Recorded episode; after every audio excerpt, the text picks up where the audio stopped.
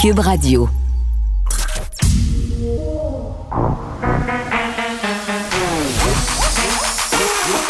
Elle a une opinion sur tous les sujets. Pour elle, toutes les questions peuvent être posées. Geneviève Peterson. Cube, Radio. Salut tout le monde, bienvenue à l'émission. Merci de vous joindre à moi pour les deux prochaines heures et demie. Là, on recommence, bon an, mal an, les vraies affaires. Là, je le sais, ça va être tough, mais je vais vous donner le décompte des codes COVID. Je suis désolée, on l'avait pas fait depuis le début de la semaine. Cet été, on a vécu un peu dans le déni, mais là, il faut comprendre, la quatrième vague est à nos portes. Puis là, c'est pas... On est tanné. Tout le monde est tanné. Mais moi aussi, je suis tannée. Mais à un moment donné, moi-même, je vais mettre fin à mon propre déni. Il faut, faut qu'on recommence la rentrée en se disant euh, c'est la fin de la récréation, c'est plate, va peut-être falloir remettre des masques à nos enfants au primaire. Je sais pas pour vous, là, mais moi, j'ai attendu et j'attends encore avant d'en parler à mes enfants. Euh, jusqu'à présent, là, je fais comme si rien n'était. Je dis, non, non, ça devrait être un peu pareil à l'année passée. Puis là, juste avant, je vais faire Ouais, mais là, finalement, je pense que ça serait plus sécuritaire euh, de mettre un masque. Donc, je vais voir si c'est la stratégie que je vais continuer à adopter pour m'éviter euh, des roulements d'yeux et des soupirs à l'heure du souper pour la prochaine euh, semaine. Mais quand même, 436 nouveaux cas, un décès, pas de hausse d'hospitalisation, mais le variant Delta est vraiment là. Et là, on parle de vaccination obligatoire pour le personnel de la santé. Des annonces hier à cet effet. Est-ce que ça va s'étendre à d'autres professions? Ça sera discuté tout ça en chambre euh, la semaine prochaine avec les oppositions. Ça, c'est une fort bonne nouvelle parce que ça avait beaucoup été reproché au gouvernement Legault de faire une chasse gardée avec tout ça, de gouverner par décret, de rien vouloir entendre. Euh, moi, je vais être curieuse de savoir est-ce que nos profs vont être vaccinés? Est-ce que nos éducatrices en garderie euh, vont être vaccinées, les gens qui travaillent dans les services de garde? Bref, tout le monde qui est à risque, entre guillemets, euh, les gens qui travaillent en transport en commun, dans les épiceries. Tu sais, quand tu vois des gens, quand tu es tout le temps en contact avec du monde, est-ce qu'on pourrait exiger la vaccination pour ces personnes-là?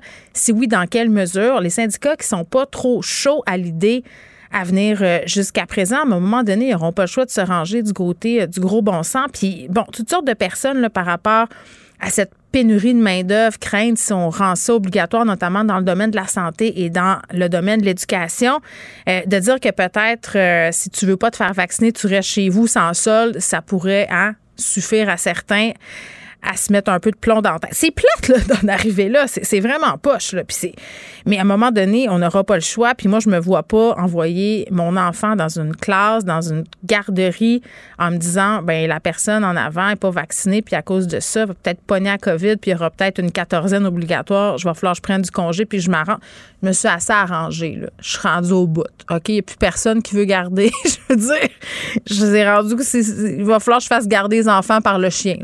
on va être Donc, on va se poser des questions là-dessus. On va parler aussi à quelqu'un à la ville de Montréal parce qu'on va se doter euh, d'une politique très, très sévère, à mon sens, euh, sur le plastique à usage unique. Je dis sévère, mais je pense que c'est nécessaire. À moment donné, il y a toutes sortes d'alternatives à ce plastique-là.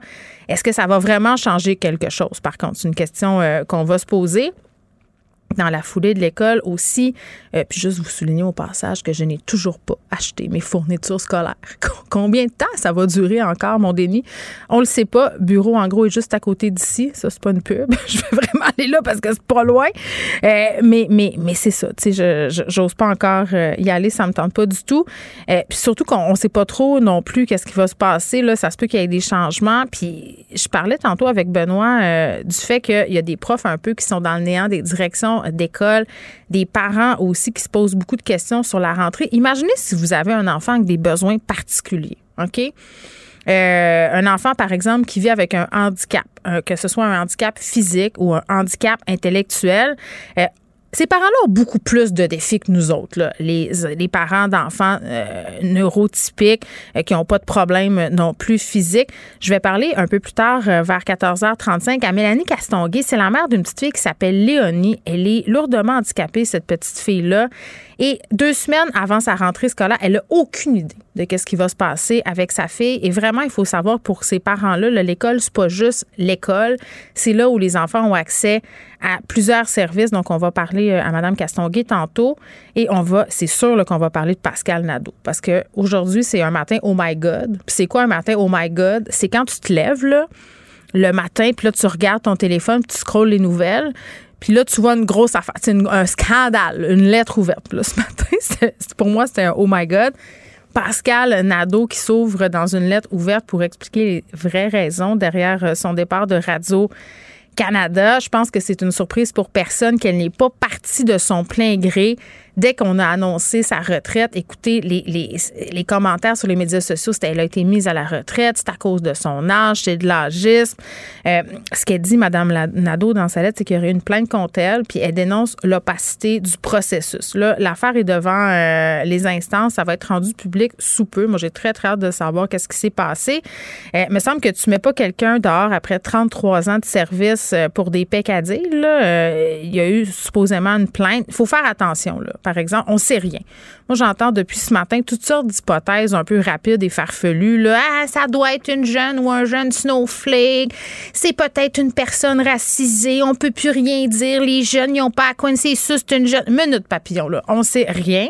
Attendons de voir. Attendons de voir ce qui s'est vraiment passé. Mais une chose est sûre, le processus de Radio-Canada semble un peu problématique, en guillemets. Et à cet effet-là, on va parler à une personne spécialisée en ressources humaines spécialisé aussi en enquête, notamment quand un employé est accusé d'harcèlement. Et là, je suis pas en train de dire que Mme Nadeau harcelait du monde. On sait rien. Je suis curieuse, par contre, de savoir comment les entreprises gèrent ces enquêtes-là quand il y a une plainte, comment c'est mené, est-ce que ça prend une seule plainte, plusieurs?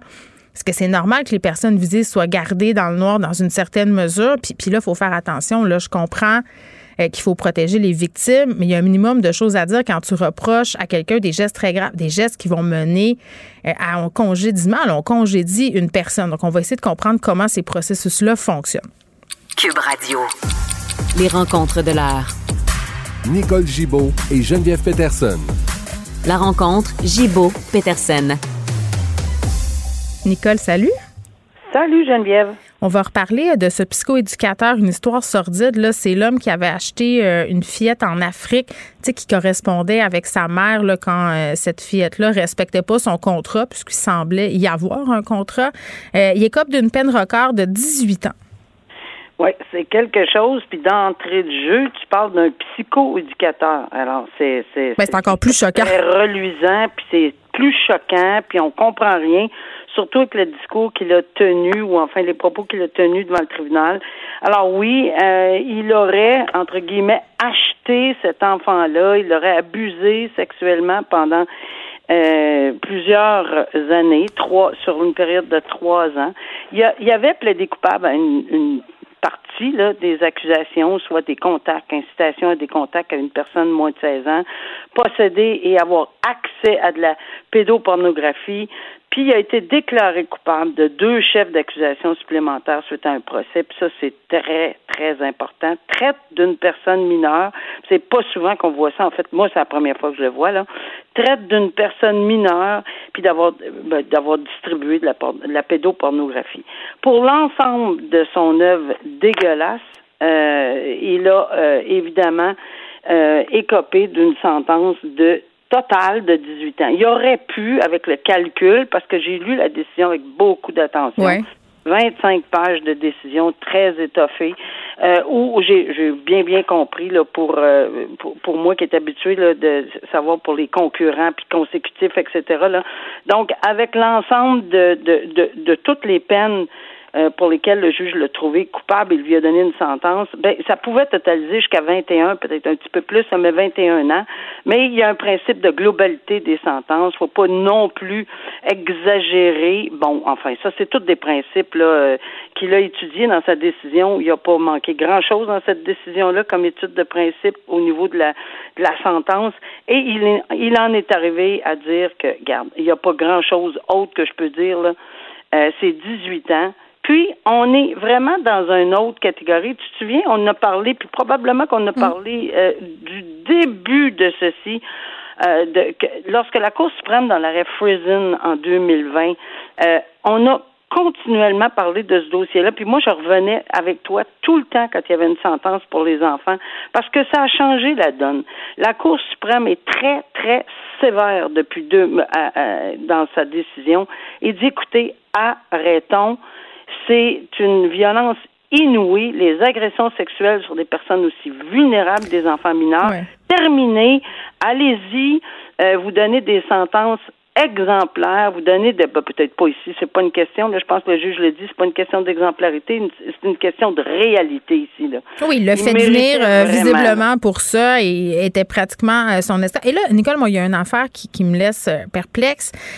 Sylvain Villemer il se représente lui-même, ça c'est une chose, mais il a dit qu'à sa sortie de prison, il souhaite s'impliquer dans la vie de la jeune victime. Excuse-moi, je ne je comprends pas. Oui, mais c'est, ça, c'est un des, des facteurs que le juge a pris en considération lorsqu'il fait l'analyse de tout. De, de évidemment, il faut qu'il prenne tout en considération euh, d'un côté comme de l'autre. Puis comme il se représente seul, et il, a, il avait le droit, et il est éduqué là, le monsieur. C'est pas, c'est pas quand même quelqu'un qui avait de la difficulté à, à, à s'exprimer. Il s'est exprimé également dans un document qu'il a remis à la cour et fort de ces arguments-là, pas juste du fait qu'il voulait s'impliquer avec la jeune fille après, là, le juge dit, écoute, c'est de la distorsion, ne comprends pas, là, ça n'a pas de bon sens. Mais il a également fait une longue analyse entre la différence, et ça, je, je, je, je vais le dire, là, ça, ça, on peut être outré.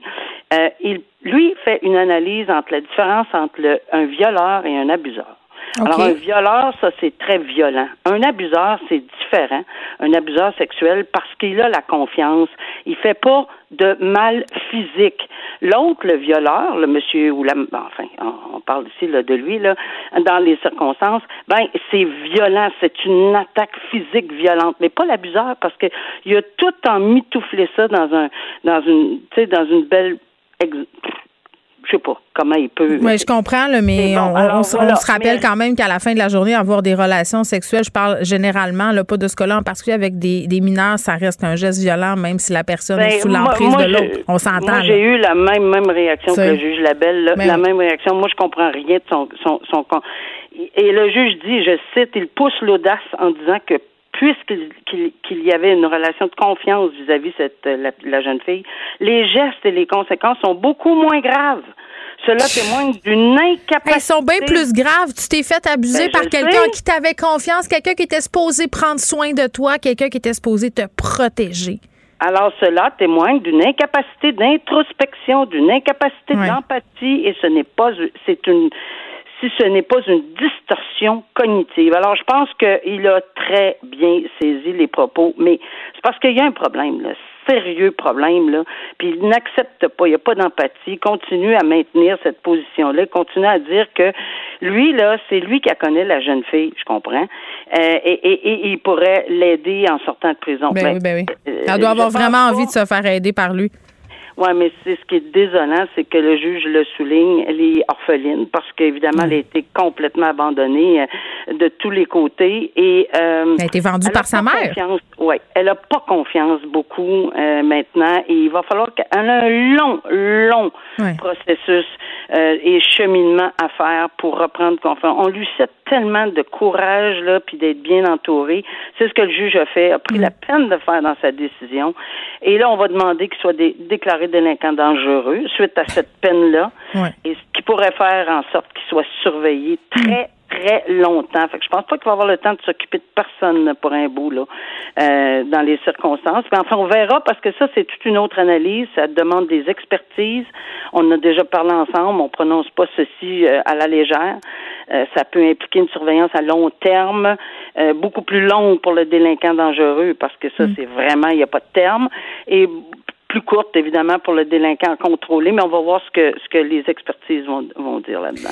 Oui, euh, on va se parler euh, de ce responsable, ancien responsable de la campagne vaccination canadienne, Major général Danny Fortin, qui est formellement accusé d'agression sexuelle. Ça, ça a fait quand même grand bruit, là. Oui, ça fait énormément de bruit et euh, nul, euh, tu sais, tout le monde est égal face à, aux tribunaux, etc. Tu te demandes si dans l'armée, il y a quelqu'un qui sera pas accusé ben, d'inconduite à un moment donné euh, dans les hauts gradés, là, à un moment donné. je, veux dire. eu beaucoup. je sais qu'il y en a eu beaucoup, mais chaque personne, et moi j'y tiens, je suis là-dessus tout le temps, on, on, présume rien. Moi, je présume rien de personne, jamais. Mais il dit qu'il n'y a rien fait ben, oui, c'est, il y a une présomption clairement d'innocence. On l'a entendu, euh, je l'ai entendu, j'ai entendu les propos qu'il a tenus. Il en a pas dit trop, heureusement. J'ai été accompagné de son avocat. Faut pas non plus faire des déclarations avant le procès à l'emporte-pièce. Je pense qu'il avait été bien avisé. Attends, parce qu'il s'est adressé euh, aux médias au sortir du poste de police de Gatineau, c'est ça? Tout à fait. Il s'est adressé aux médias, mais euh, bon, correctement. Évidemment, il nie les. C'est correct aussi. Là, on s'attendait pas à ce qu'il fasse un plaidoyer de culpabilité euh, en plein public. Là. Mm-hmm. euh, alors, il y aura une date. Là, pour le moment, il a, fait, il, a procédé. On a procédé à son arrestation. On n'a pas encore. Moi, j'ai pas de chef d'accusation parce que c'est. Tu sais, on le sait, on en a déjà parlé. Là, il se présente, il se fait arrêter, on lui ramène une promesse. Probablement que c'est comme ça. On l'a vu dans d'autres dossiers avec des politiciens connus.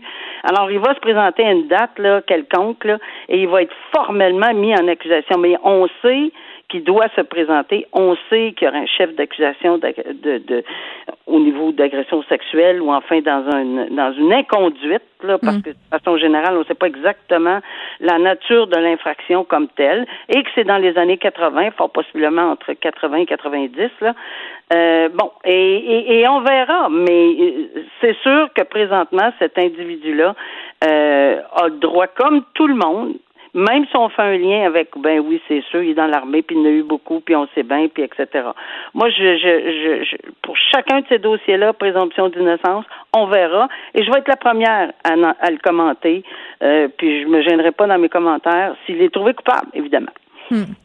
Euh, une minute, Nicole, pour se parler de cette policière blessée par balle en bosse. Euh, on est toujours, je crois, à la recherche du suspect. Ma question, je me, je me posais, puis ça a l'air bizarre de se poser cette question-là, mais est-ce que c'est différent dans la perception euh, quand le suspect ou la suspecte va être appréhendé, là, quand on tire sur un policier, plutôt que sur un civil au niveau légal, des répercussions de la façon dont on est traité?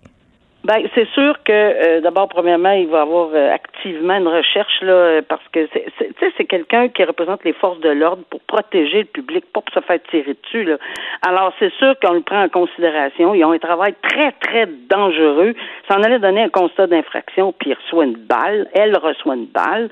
c'est, c'est sûr que c'est des circonstances qu'on va dont on va parler lors du procès, évidemment, mais on va aussi en parler si jamais cet individu-là, mm. on le rattrape, puis on va en parler lors de euh, des représentations sur sentence, parce que oui, c'est un représentant des forces de l'ordre, mais je veux dire, une vie, c'est une vie. Si on l'accuse de tentative de meurtre, par exemple, parce que ça peut être un des chefs d'accusation, parce qu'on a, on a tiré sur, sur quelqu'un, que ce soit un civil ou un policier, ben, les représentations vont être assez amères envers, envers, euh, envers le citoyen qui, qui, aurait fait ce geste s'il est trouvé coupable. On va suivre ça. Nicole, on se retrouve demain. Bye bye. Bye bye. À demain. Geneviève Peterson. Elle réécrit le scénario de l'actualité tous les jours. Vous écoutez Geneviève Peterson. Cube Radio. Je reviens sur cette sortie de l'animatrice Pascal euh, Nadeau concernant le processus opaque qui, selon elle, a entouré son congédiement de Radio-Canada. On discute du processus qui s'enclenche lorsqu'on fait une plainte, lorsqu'une plainte est portée envers un employé dans une entreprise, dans une organisation. On est avec Élise Corribeau, qui est membre de l'Ordre des conseillers en ressources humaines agréée enquêteuse certifiée en matière euh, d'harcèlement. Madame Corriveau, bonjour. Bonjour. Bon, évidemment, bien clairement, on peut pas entrer euh, dans le cas de Pascal Nadeau. De toute façon, on n'a pas vraiment de détails, mais ce qui est soulevé dans sa lettre, c'est quand même intéressant. Là, puis je pense que c'est un problème qui est soulevé souvent quand on a affaire à ce genre de dossier-là, quand on a des plaintes euh, contre un ou une employé, l'opacité, euh, le processus qui demeure quand même assez inconnu. On ne sait pas comment ça se passe. C'est quoi, c'est quoi le processus quand un employeur reçoit une plainte pour harcèlement, un geste déplacé, des comportements toxiques au travail? Comment ça, comment ça marche? D'accord. Alors, en fait, normalement, euh, on doit recevoir de la part de la partie plaignante euh, ou d'une bon d'une partie dénonciatrice, on doit comprendre quelles sont les, les, les, conduites qui sont reprochées à la partie mise en cause. Et ces conduites-là doivent faire l'objet d'une analyse de recevabilité. Et par la suite, les bonnes pratiques suggèrent que suivant l'analyse de recevabilité, ou dépendant des dispositions qui sont prévues dans les politiques de l'employeur pour traiter ces plaintes-là. Généralement, suivant la recevabilité euh, des listes d'allégations, à ce moment-là, la partie mise en cause est notifiée euh, qu'il existe une plainte qui a été déposée à son endroit et les bonnes pratiques demandent qu'elle euh, euh, soit informée des conduites qui lui sont reprochées. Donc, à partir du moment où la partie mise en cause est informée, qu'elle comprend bien quelles sont les conduites qu'on lui reproche, elle doit se voir offrir l'opportunité de faire des représentations qui sont complètes. Alors pour ça, bien, bien entendu, il faut qu'elle comprenne bien le contenu des allégations et euh, qui c'est qui, qui, pas nécessairement qui lui reproche quoi, mais envers qui les comportements étaient dirigés pour qu'elle comprenne mm. exactement la conduite euh, dont il est question et elle doit avoir l'opportunité de faire ses représentations en conséquence. Mais moi, je veux savoir, euh, Madame Corriveau, comment on juge qu'une plainte ou des plaintes euh, sont recevables ou pas? Qu'est-ce qui fait que vous vous dites, OK, euh, oui, on a un dossier ici, il y a des mesures qui peuvent être prises, ça s'enclenche le processus. C'est quoi la ligne? OK. Donc, à partir du moment où il y a une confirmation de la recevabilité d'une plainte, donc c'est qu'à première vue, les conduites qui sont reprochées répondent aux critères de, de, de, de, la loi ou de la définition du harcèlement, par exemple, et qu'à première vue, euh, cette réponse-là aux critères semble suffisante pour mm. enclencher l'enquête au mérite. Donc, ça ne veut pas dire qu'il faut bien se comprendre ici. L'enquête au mérite n'est pas encore déclenchée. Mm. C'est-à-dire qu'on n'a pas fait un examen approfondi des faits. C'est quand l'enquête a commencé que là, la partie mise en cause peut offrir ses représentations et qui peut avoir, par exemple, une, une, procédure visant la collecte de preuves, l'analyse et des conclusions qui sont faites là, en conformité avec une, une procédure qui doit, une équité dans la procédure qui doit répondre à une méthodologie qui est mm. rigoureuse, qui, mm. par exemple, est encadrée par euh, l'Ordre des conseillers ressources humaines agréés. Je comprends. Là, euh, on parle beaucoup de relations de travail toxiques. Là, euh, on met de côté les gestes à caractère sexuel, le harcèlement sexuel. Là, parlons euh, justement là, de, comportements euh, comme crier après un employé, avoir des propos peut-être diminuants. je vais vous donner un exemple très concret. Là. Mettons moi, moi je suis une animatrice radio. À un moment donné, je suis pas de bonne humeur une journée, puis je crie après mon recherchiste, après mon équipe. ils font une plainte, c'est arrivé une fois. Qu'est-ce qui se passe? Mais ce qu'il faut mettre en contexte, c'est comment la conduite elle est elle s'est produite. Et puis il peut avoir aussi le, la gravité ou la fréquence des événements. Comment ça ben, c'est ça. Il faut mettre une en fois. contexte. bon une fois ben si c'est arrivé une fois à ce moment-là, il faut peut-être qu'il y ait une démonstration que cette conduite-là, tout dépendant du, niveau de gravité, qu'il peut avoir eu un effet nocif continu chez la, la, partie plaignante, par exemple, et la partie plaignante doit euh, euh, le fardeau de la preuve. Hein. Donc, elle doit démontrer que cet effet, cet, effet nocif continu-là sur elle a causé euh, pour elle un, milieu de travail néfaste. Mm. Mais euh, il faut qu'il y ait la démonstration de ça. Sinon, qu'on voit généralement, euh, autant dans la jurisprudence ou en tout cas dans la pratique, c'est qu'on s'attend généralement pour reconnaître le harcèlement ou le harcèlement psychologique, tout dépendant de la juridiction avec laquelle on examine ce genre de de comportement-là. Mm-hmm. La répétition, par exemple, elle est, euh, elle est souvent, euh, elle peut être recherchée. Maintenant, ce qu'un geste unique euh, pourrait constituer du harcèlement, ben encore là, il faut le mettre en contexte. Puis il faut être capable de l'apprécier dans un contexte avec une personne raisonnable. Et puis là, ben c'est là où c'est difficile pour moi de vous dire est-ce que cet exemple précis-là que vous me donnez correspond à la définition du harcèlement psychologique ou du harcèlement ou, à la violence, par exemple, mais il faut vraiment faire l'appréciation du geste dans un contexte donné. et, pour ça, il faut récolter une preuve en conséquence.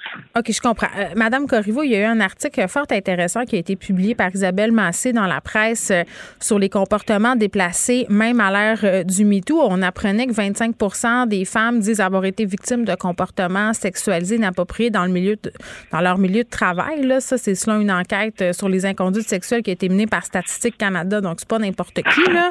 C'est pas un groupe d'extrémistes féministes. C'est Statistique Canada.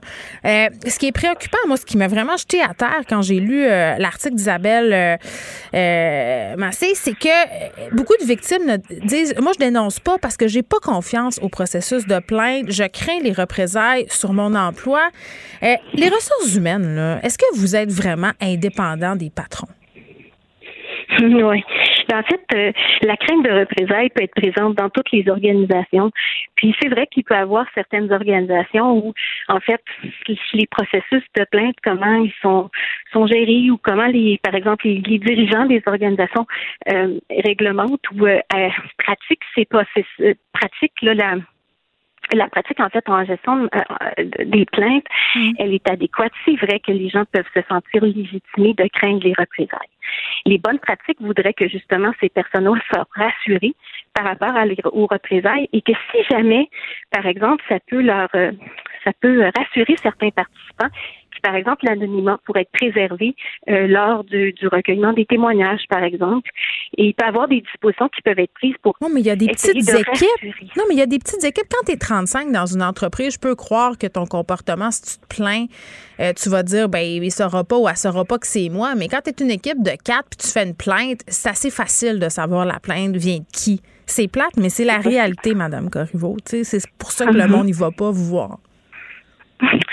C'est possible, mais en même temps, dans les, les, ressources humaines peuvent aussi décider de confier le processus euh, d'enquête à un, enquêteur indépendant, ah, comme par exemple celui de, de, la firme avec laquelle je travaille. Et puis à ce moment-là, bien les professionnels qui sont saisis de ces dossiers-là mm. euh, doivent le faire selon des règles, une méthodologie précise. Puis euh, ils doivent aussi tenir compte des contextes dans lesquels les enquêtes doivent se réaliser aussi. Ben je veux en parler. Je veux pas vous interrompre, mais parce que vous mettez le doigt sur quelque chose. Vous me dites, travaille dans dans une firme de consultation, dialogue, prévention et règlement des différents là. Vous me dites, euh, il faut s'assurer que le protocole est, correct, puis ça m'amène à vous poser la question suivante qui est, à mon sens, au centre de l'affaire Nadeau. Là. Elle a dit, euh, le processus est opaque, puis vraiment, moi, je, comprends qu'il faut protéger les victimes là, à tout prix. Pour vrai, euh, leur intégrité, leur anonymat, souvent, quand on va porter plainte, on est stressé, on a peur des représailles. Mais pour la personne qui est mise en cause dans cette affaire-là, puis je le sais, c'est choquant à dire, mais elle a aussi le droit, si on veut, d'être protégée, entre guillemets. on doit aussi avoir des pour des égards pour cette personne-là parce que la présomption d'innocence, euh, même si on n'est pas devant le système de justice, elle doit quand même être présente. Comment on jongle avec tout ça? Mhm.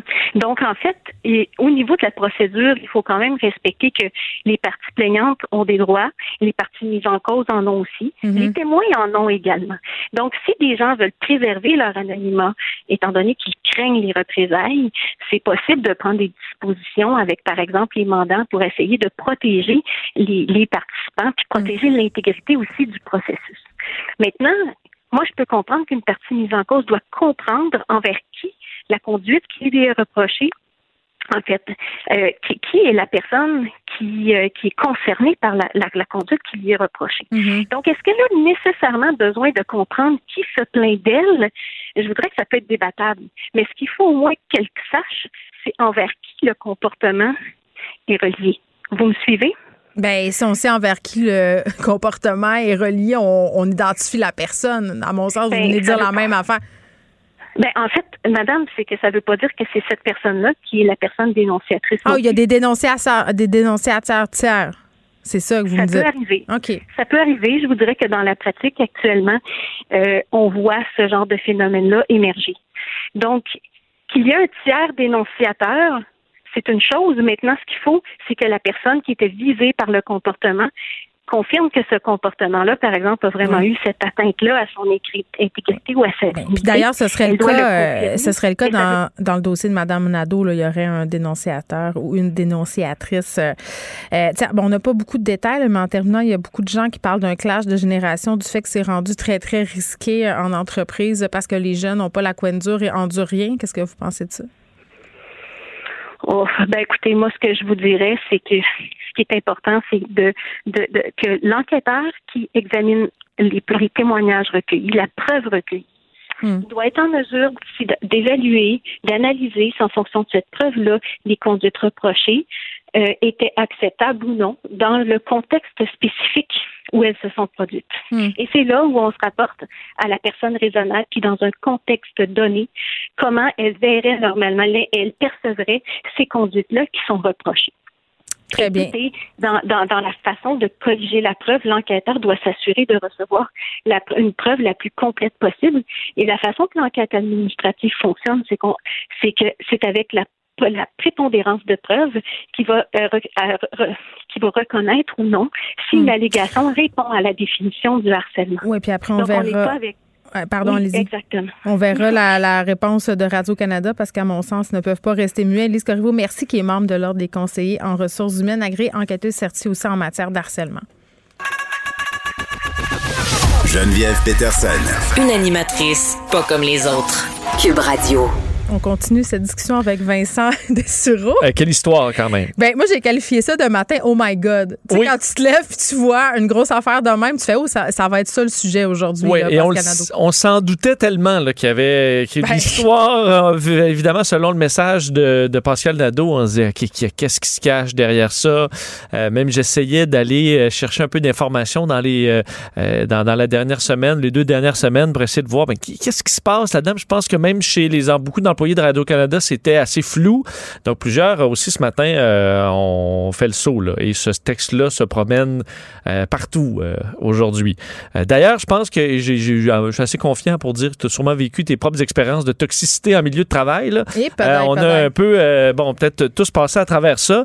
Et le- le- le- il y a tellement de questions, je trouve intéressantes dans tout ce dossier-là de Radio-Canada. Le premier qui m'apparaît évident, parce qu'il y a beaucoup de choses où on le sait pas, on connaît pas tous les détails. Dans ce qui est évident, le premier point, c'est à quel point la façon de faire là, qui est décrite par Pascal Nadeau euh, est inacceptable de Radio-Canada. L'histoire d'une plainte où tu sais pas elle est de quel, de quel ordre, euh, une suspension alors que tu sais pas trop pourquoi, là, tu sais pas, euh, tu travailles, tu as des collègues euh, Depuis 33 ans. depuis, depuis 33 ans. En fait, dans le domaine, ça fait même 38 ans qu'il fait de la télévision au Ouais. Québec. Et là, tu te dis, OK, mais c'est quoi l'affaire? Et moi, je m'imagine dans ce, dans ce contexte-là où on vient me voir pour me dire, il y a une plainte. Puis là, tu te dis, OK, ben c'est que j'ai fait. Puis là, ah, ça, on peut pas te le dire. Mais c'est qu'en fait, ce que je comprends, moi, c'est qu'elle aurait eu accès à seulement une partie d'informations. Ce serait une plainte aussi formulée par une tierce personne, donc pas la personne euh, euh, en question euh, avec laquelle elle aurait eu supposément des comportements problématiques. Mais moi, ma, ma grande question, parce qu'on entend beaucoup, mais puis moi, je trouve que la façon de faire, euh, on, on pourrait la questionner en long et en large, mais je me dis, OK, 33 ans. Pascal Nadeau, qui est apprécié du public, je veux dire, c'est une figure forte de l'information. Pour mettre cette personne-là dehors, il me semble que ça prend plus qu'une plainte. Est-ce que ça faisait longtemps que c'était toxique? Il y a, il y a toutes sortes d'affaires parce que ça va être rendu public. Là. On va en apprendre plus. Parce que moi, j'entends toutes sortes de choses là, Oui. depuis un matin. Là, puis là, je suis comme, attendons de voir là, à qui on a affaire ici. Là. Tout à fait. Je pense que ça, c'est la grande question. C'est est-ce que Pascal Nadeau est une personne toxique ou une exigeante? Et ça, ça va être au centre de tout ça. Là. Mais c'est ça. Là, là, c'est parce que. C'est quoi la différence? C'est parce qu'à un moment donné, je- moi, je deviens mêlée. La, la différence entre être toxique au travail et être exigeant, on dirait qu'elle est très, très ténue. Puis, puis quand on parle de tout ça, il il y, a du monde qui, qui se disent, ben, tu sais, puis tu me l'as dit d'emblée, on, on a tous vécu euh, des climats toxiques. Puis quand tu dis ça, les gens se disent, ben oui, mais c'est de même, ça marche, là, ça va vite, on travaille Non. dans un milieu stressant. Tu sais, ça, où je suis la pas limite? Ben, dans, ma tête, une personne toxique, là, c'est assez évident. Et ça, ça prend des patrons qui sont capables de dire, ben parfois, on va aller euh, f- faire le tour. Là, on parlait de différents types d'enquêtes. Ça dépend de la grosseur de l'entreprise, mais ça prend des gens qui euh, sont prêts à protéger des fois l'employé euh, euh, plus jeune face à la grosse tête d'affiche parce que Oui, même sûr, si c'est plus difficile, c'est intimidant, c'est plus compliqué même pour le, le- le- le- le supérieur là, de gérer ça. Ça prend des, des- des- des- des- des gestionnaires assez courageux aussi pour dire OK, on va faire le tour, je vais essayer de comprendre ce qui est vrai, ce qui est pas vrai là-dedans, là, démerder tout ça, puis après ça, on prendra nos décisions. Et ça, des fois, il y a, peut-être, on, par la facilité, tu dis, bon, on va, on va laisser ça aller, mais des gens complètement toxiques, c'est souvent ceux qui sont les plus habiles à cacher qui sont toxiques là, auprès des patrons parce que euh, ils vont leur dire des belles choses, puis ah ouais oui, puis t'as raison et compagnie, euh, et vont vont mettre tout le blâme sur les sur ceux qui sont en dessous d'eux autres. Sur la faute des la, autres. la faute au recherchiste, la faute à un tel, c'est le technicien qui a fait ci, c'est le technicien qui a fait ça. Et souvent, pour un boss qui n'a pas un contact avec tous les employés, ben, il se fait bourrer, là. Il s'en rend pas compte. Donc, c'est pour ça que ça part aussi de là, de savoir euh, qu'est-ce qui se passe dans ta salle de nouvelles, tout comme qu'est-ce qui se passe dans ton entreprise. Ça vient de là. Un patron qui est sur le terrain, euh, qui est au courant, qui connaît les employés, qui est capable de voir quand ça va pas.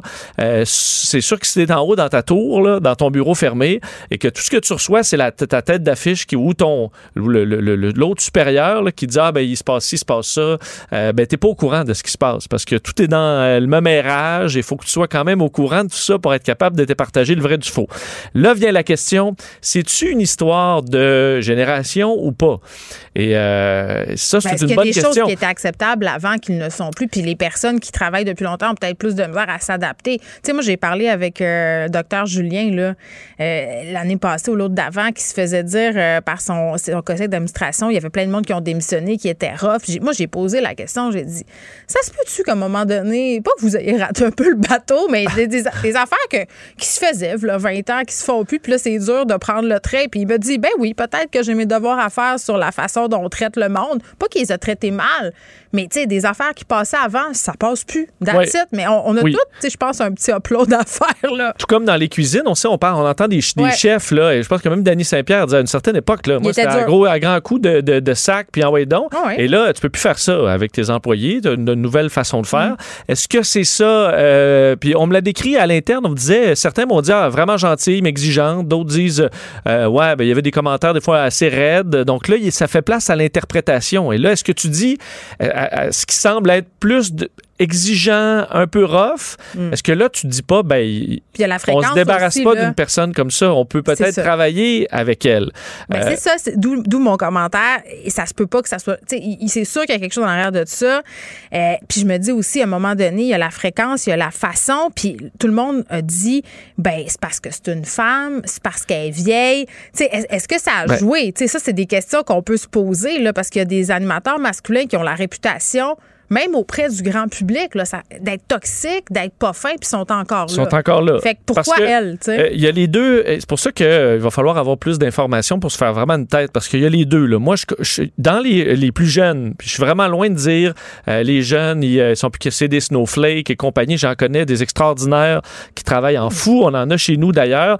Euh, mais j'entendais récemment, je discutais avec quelqu'un qui travaillait dans une, une- une autre entreprise et qui me disait euh, le gestionnaire, il travaille avec des, jeunes qui viennent d'arriver. Puis de leur faire juste un commentaire là, sur quelque chose à améliorer. Pas euh, t'es, un con t'es une conne, juste retravailler un point.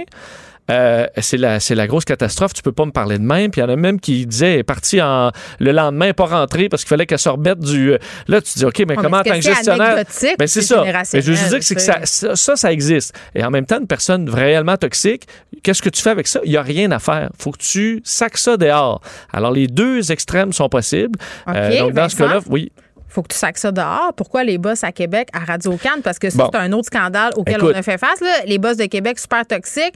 Grosse parage des médias. La salle de nouvelles qui se met contre les boss. Puis là, ils sont encore. Ça, là, c'est le, moi, le point le plus, là, mais- le plus évident là-dedans et le point le plus marquant de Pascal Nadeau dans son texte, c'est ça. C'est de dire que- à quel point il y a deux poids, deux mesures entre moi et les boss de Québec. Parce Ouais. qu'à Québec, là, on parle pas de personnes exigeantes. là.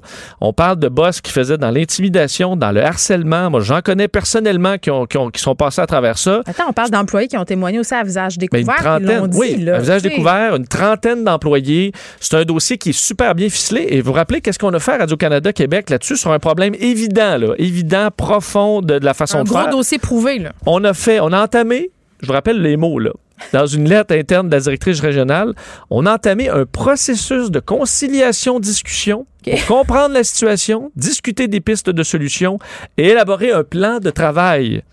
Bref, on laisse les gens là. Des gestionnaires là, clairement problématiques qui, eux, euh, ben, ce qu'il fallait faire, c'est de la conciliation. Et ça, on ne semble pas avoir accordé ça à Pascal Nadeau pour un dossier qui semble beaucoup moindre. Donc là, c'est quoi l'affaire? Pourquoi? Est-ce que c'est parce que c'est des gestionnaires? Est-ce que c'est parce que c'est pas des figures publiques? Est-ce que c'est parce qu'eux, on voulait les garder parce qu'on les aime bien à l'interne puis on n'aimait plus Pascal Nadeau? Mais peu importe la raison, il y a deux façons de faire différentes dans ces cas-là. Et ça, euh, je pense qu'il y a matière à se questionner. là. Parce qu'il faut se rappeler que ceux-là, là, qui avaient un régime visiblement d'intimidation et de harcèlement, clairement euh, détaillé, Ils ont tous pris Ben, un café puis un thé, là, puis ils s'en sont parlé, puis tout, est, tout thé. réglé. on discute ça, une conciliation. Mais toi, si t'es un boss là, qui, est sur te- qui t'intimide, qui te- qui t'insulte, t'auras beau prendre un café avec ou aller jouer au paintball là, euh, ensemble dans du team building, ça règle rien. là. je parle, tu sais, la madame de ressources humaines à qui je parlais juste avant toi, tu sais, je, je- je reviens sur cette étude de la presse. C'est par rapport au harcèlement sexuel, mais on pourrait étendre ça à d'autres sphères, des comportements toxiques. Euh, tu sais, quand un patron ou une figure euh, importante dans une entreprise comme une tête d'affiche, des comportements problématiques, je m'excuse, là, mais c'est vraiment éparant d'aller voir les ressources humaines pour dire excusez, là, c'est parce que lui ou elle, là, il fait ci, il fait ça. moi, je crois pas à ça que c'est étanche entre les, la direction et les ressources humaines. Puis je suis pas la seule. Puis les gens ont peur à leurs fesses. Puis souvent, il y a des représailles cachées. C'est qu'ils vont, la, la plainte va suivre son cours. Ça suit son cours officiellement. Mais officieusement, ils te rendent la vie impossible. C'est les personnes qui se portent plainte finissent par démissionner. des fois, le plus facile, c'est organisons-nous pour que le plaignant s'en aille. C'est ça. Je pense qu'à bien des endroits, ça fonctionne comme ça. C'est pour ça que la clé de tout ça, c'est des patrons euh, vigilants, bienveillants pour tous leurs employés, peu importe leur rang, puis qui savent ce qui se passe sur le terrain. Et euh, ça, ben, c'est pas donné à tout le monde. Ben, moi, j'ai hâte de savoir euh, quand le, mystère va être levé sur cette histoire-là parce que les instances euh, sont en train d'enquêter. Puis dans la lettre, c'est bien spécifique, ça sera rendu public. Puis j'imagine que ça sera assez rapide dans quelques semaines. Et tu as raison que ça peut aller dans les deux cas. On va peut-être voir l'histoire pour faire OK, ben, tabarouette, tu m'attendais pas à ça. C'est pour ça que moi, je me garde une petite gêne. Tu as tout à fait raison. Mais j'étais sans mots quand même quand j'ai lu le, procès, le procédé. sais, je trouve que de la part d'un employeur, cette opacité-là et tout ça, je, je trouve pas ça fair. Puis je comprends qu'il faut protéger les mais à ce à ce, ce que je sache, la présomption d'innocence est là, puis tu dois aussi protéger les gens jusqu'à jusqu'à l'issue. Des deux, des, les deux parties doivent être préservées. Fait qu'on attend. Moi, on je, attend. Moi, je me prononce pas tout de suite. On peut se prononcer, par contre, sur le fait que c'est vraiment, euh, ça a été mal géré. C'est cavalier, et oui. que là, Radio-Canada est pogné avec une solide patate chaude. Il va falloir qu'il faut qu'il réagisse. Là. Moi, j'attends la réaction de Radio-Can. Ben, avec, ils vont nous parler, ils vont sortir une grande phrase comme euh, le processus de conciliation, discussion et euh, on va faire un plan de travail. Ils vont faire un cours avec pour devenir barista, tu sais, faire des petits dessins. Ça, ça amène la paix. merci. Salut. Brillante et éloquente, Geneviève Peterson. Elle expose toutes les facettes de l'actualité. Cube Radio. D'ici 2023, le plastique à usage unique qui sera banni euh, dans la métropole, la ville de Montréal. Ça fait longtemps qu'on en jase euh, quand même. Là, ce sera chose faite. On en parle avec Laurence Lavigne-Lalonde, qui est responsable de Société de la transition écologique et euh, résilience. Madame Lavigne-Lalonde, bonjour. Bonjour. C'est quoi ce responsable de la résilience? Je veux, je veux savoir, je me sens m'intrigue. En fait, c'est euh, la transition écologique et la résilience. Donc, oui. on, s'intéresse à la transition écologique et aussi à la capacité de la ville à euh, répondre aux changements climatiques qui se font mm. déjà sentir. Donc, comment on est capable de se relever des catastrophes et comment on est capable de s'adapter. Bon, OK, parfait. C'est plus, c'est plus clair euh, pour moi. C'est une bonne nouvelle qu'on interdise les plastiques à usage unique. Ça fait déjà quand même plusieurs années qu'on dit que c'est aberrant là, d'avoir du plastique comme ça un peu partout parce qu'il y a des solutions. Tu sais, on le sait, là, on peut s'en passer de, ce plastique-là. Mais juste pour qu'on se situe bien, ça va être quoi qui va être interdit euh, exactement? Quel type de produit? on pense tout de suite aux bouteilles d'eau jetables, mais il y a d'autres choses. Mhm. Ben, actuellement, là, ce qu'on a annoncé aujourd'hui, c'est deux choses. Premièrement, on vient modifier le règlement sur les sacs d'emplettes. Donc, les sacs euh, d'emplettes, les sacs qu'on retrouve à l'épicerie en plastique, avaient, les, les plus petits avaient été interdits. Et là, maintenant, on vient interdire d'ici 12 mois l'ensemble des sacs de plastique qu'on nous remet à une caisse. Oh non, il faut que j'arrête d'oublier mes sacs réutilisables. C'est ça que j'apprends, là? On pourra peut-être vous remettre des sacs de papier. OK. les, sacs, les, les, sacs de plastique, ça, c'est terminé dans 12 mois. OK. Et euh, au niveau des contenants réutilisables, dans 18 mois, on laisse le temps aux commerçants puis à l'industrie de, de s'ajuster puis d'écouler leur stock, mais dans 18 mois, donc, on ne retrouvera plus principalement de euh, verres, de gobelets en plastique, d'ustensiles en plastique, de, de barquettes de styromousse pour, euh, pour la, la, nourriture, etc. Euh, donc, la majorité là, des plastiques à usage unique ne seront plus euh, disponibles. Il va rester des alternatives en carton ou en plastique recyclé. OK, donc ça se peut. Euh, oui, c'est ça. Puis là, vous laissez du temps euh, pour assurer une certaine transition. Là, ça veut dire que les cafés qui, ont, qui ont des tasses en plastique jetables et tout ça, ça sera plus possible. Il va falloir qu'on trouve des alternatives ou qu'on se pointe avec nos copes réutilisables. Puis, tu sais, ça, c'est une chose, mais en tant que COVID, parce que c'était quand même une habitude. Moi, je ne sais pas si vous êtes d'accord avec moi, là, Madame Lavigne, Lalonde, j'ai l'impression qu'on a mm-hmm. fait un recul en arrière par rapport à, ces plastiques-là à cause de la COVID, parce que justement, c'était dangereux. On voulait des affaires à usage unique. Les, bien des cafés ont dit, ben ça sera plus possible d'apporter vos tasses euh, mm-hmm. réutilisables. Euh, comment, comment on comment on cette transition-là alors, alors qu'on on sait très bien que le variant Delta est là, qu'il va falloir euh, vivre avec le virus? Est-ce que ça, est-ce que ça fait peur? Ben, je vous dirais, au début de la pandémie, on a eu peur collectivement et on a dit on, on met un stop à tout ce qui est réutilisable. Finalement, il y a eu des études qui ont été faites par des partenaires de la Ville de Montréal, par des sociétés de développement commercial, par plusieurs personnes pour se rendre compte que finalement, il n'y avait pas de danger avec le réutilisable. Donc, euh, on l'a réintroduit. Il y a plusieurs cafés qui ont choisi de, de recommencer à utiliser, par exemple, la tasse, là, qui est concept où on, on, a des tasses en consigne, qui se sont mis à offrir de la vaisselle donc euh, lavable. Euh, donc, on s'est rendu compte que c'était pas que c'était une crainte, mais qu'elle n'était pas fondée. Et il y a plusieurs commerçants qui ont fait le choix de revenir aux pratiques d'antan, c'est-à-dire de servir avec de la vraie vaisselle dans leur commerce. Bon, puis euh, là, je lisais euh, dans, les résumés médiatiques sur l'annonce que ce serait aux entreprises, euh, notamment pour la consigne, de s'occuper de tout ça. Ça va être quoi le coût de cette entreprise-là de, de passer de la situation actuelle à cette transition-là? Est-ce que, parce que les, les gens voient ça puis disent, ben, moi, j'ai peur que la facture nous soit encore refilée? Oui, ben en fait, on estime là que euh, en moyenne pour euh, une famille moyenne là, dans une année, hmm. ce serait du coût d'environ de autour de 9 dollars euh, annuellement que qu'on serait refilé comme facture si on Ça serait dû à quoi ces, ces coûts-là, mettons, ça va aller où? À ce qu'on appelle des éco-frais, donc des commerçants qui prennent vu que ça leur coûte plus cher en termes de matière, de parce qu'on sait qu'un carton va peut-être coûter plus cher qu'un styromousse. Hmm. Donc comme ils vont payer plus cher, ils pourraient refiler cette facture-là aux, citoyens. Par contre, il faut savoir que pour la ville de Montréal, j'ai pas les chiffres exacts aujourd'hui, mais ça va générer des économies parce qu'on va envoyer beaucoup moins de matière à l'enfouissement. On va réutiliser de la matière, on va avoir du, réutilisable. Donc, en bout de ligne, c'est des économies pour la ville de Montréal qui va pouvoir être investi dans hmm. d'autres soucis. Là. Oui, puis en plus, des fois, ce plastique-là, il est souillé, il est envoyé dans les centres de tri, puis ça rend les employés malades, puis on ne sait pas trop euh, si c'est recyclé ou pas. Là, ça s'en va euh, au vidange. Euh, bon, c'est une politique quand même qui, qui, qui est sexy, entre guillemets. tout le monde je pense que personne ne peut être contre ça. Mais, mais il y a beaucoup de gens pour dire que ça va pas assez loin, justement, que c'est peut-être quelque chose qui est plus une politique d'apparence euh, qu'une amorce d'un véritable euh, changement. Tu sais, je, regarde ça puis je dis c'est le fun, mais à mon à ma porte ce matin, j'avais encore un public sac, mettons. Mm-hmm. Ben, j'ai envie de répondre deux choses. Premièrement, c'est la politique la plus ambitieuse en Amérique du Nord parce qu'on vient s'intéresser, entre autres, aux euh, aux gobelets de plastique. Dans beaucoup d'autres villes, on s'est intéressé aux pailles, aux assiettes, aux barquettes, mais pas aux tasses. Euh, donc, on va plus loin dans la quantité de matière. Deuxième, dans, dans le, le, nombre de matières qui vont pouvoir être, euh, qui vont être bannies.